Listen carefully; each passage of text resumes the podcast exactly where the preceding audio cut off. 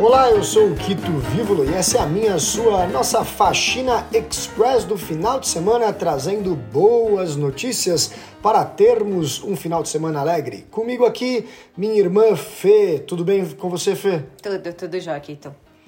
Temos um final de semana gostoso pela frente e vamos agora às boas notícias dessa semana.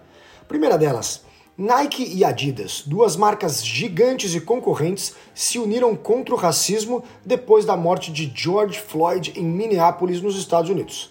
Primeiro, a Nike lançou um manifesto incentivando que todos façam parte da mudança e trocou seu slogan Just Do It por Don't Do It. Em seguida, a Adidas, em apoio, retuitou o manifesto da concorrente, incentivando todos façam parte da mudança e a marca alemã completou: Juntos é como avançaremos, juntos é como fazemos mudanças. Na campanha postada nas redes sociais, a Nike diz: Não faça isso. Não finja que não há um problema na América. Não vire as costas ao racismo. Não aceite que vidas inocentes sejam tiradas de nós. Não dê mais desculpas. Não ache que isso não te afeta. Não fique em silêncio. Não ache que você não pode fazer parte da mudança. Vamos fazer parte da mudança e é isso. Ver duas marcas concorrentes juntas para mudar o mundo é uma coisa muito legal. A campanha Energia Gera Gentileza vai ajudar a pagar a conta de luz até o final de 2020 de pequenas e médias empresas que estão atravessando dificuldades por causa da pandemia do coronavírus. Um concurso cultural, criado pela empresa pernambucana de energia solar, a Insole, vai premiar ideias inovadoras e solidárias em várias partes do Brasil. A Mendelix e o Hospital Sírio-Libanês desenvolveram o teste de saliva que identifica o novo coronavírus em apenas uma hora. Detalhe: podem ser feitos 110 mil exames por dia, e se outros laboratórios adotarem a técnica, chegar a um milhão. Pode ser um enorme passo para um retorno seguro das atividades econômicas no Brasil. Depois de patrocinar uma família de refugiados para se mudar para o Canadá, Robin Stevenson, uma moradora da ilha de Vancouver, teve sua gentileza retribuída. Robin teve que ficar em sua casa depois de voltar do México no início de março.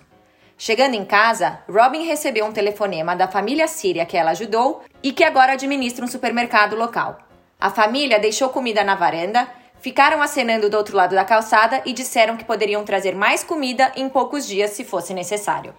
Pois é, são coisas como o gesto dessa família, iniciado pelo gesto da Robin, que deixam claro que com certeza tem muito mais gente boa do que gente ruim no mundo, né, Fê? Com certeza, gentileza gera gentileza.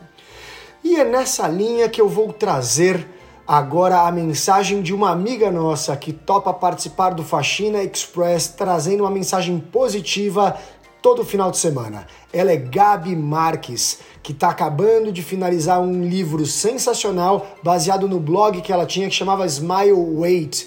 E daqui a pouco a gente vai falar sobre o livro dela assim que sair. Por agora, Gabi, qual é a sua mensagem para todo mundo? Olá, sexta-feira ensolarada, dia dos namorados, muitos motivos para celebrar. É, hoje eu queria compartilhar com vocês algo que aconteceu comigo durante essa semana e que em outros tempos eu me criticaria e me cobraria muito, mas agora eu aprendi a ver de outra forma. Eu sinto que essa última semana eu não fui 100% no trabalho. Eu acho que meu esforço, minha dedicação para isso acabou ficando em, sei lá, 70%. Eu acho também que na questão da minha saúde eu fui uns 50%. Eu não fiz tanto esporte quanto eu deveria, eu não descansei o que eu precisava e eu confesso que eu comi bastante porcaria.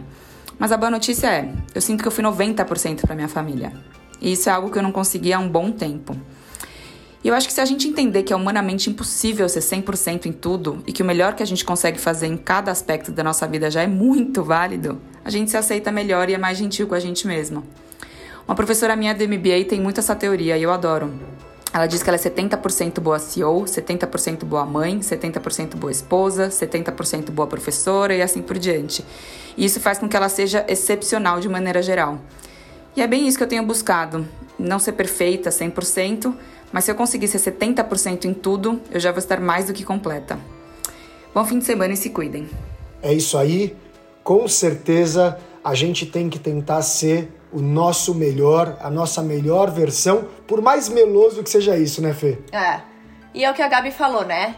A gente não precisa ser perfeito em todas as áreas. Eu não preciso ser uma mãe perfeita, eu não preciso ser uma, uma uh, gerente perfeita, eu não preciso ser uma irmã perfeita, eu não preciso ser uma filha perfeita, mas se a gente der o nosso melhor, aí já tá valendo.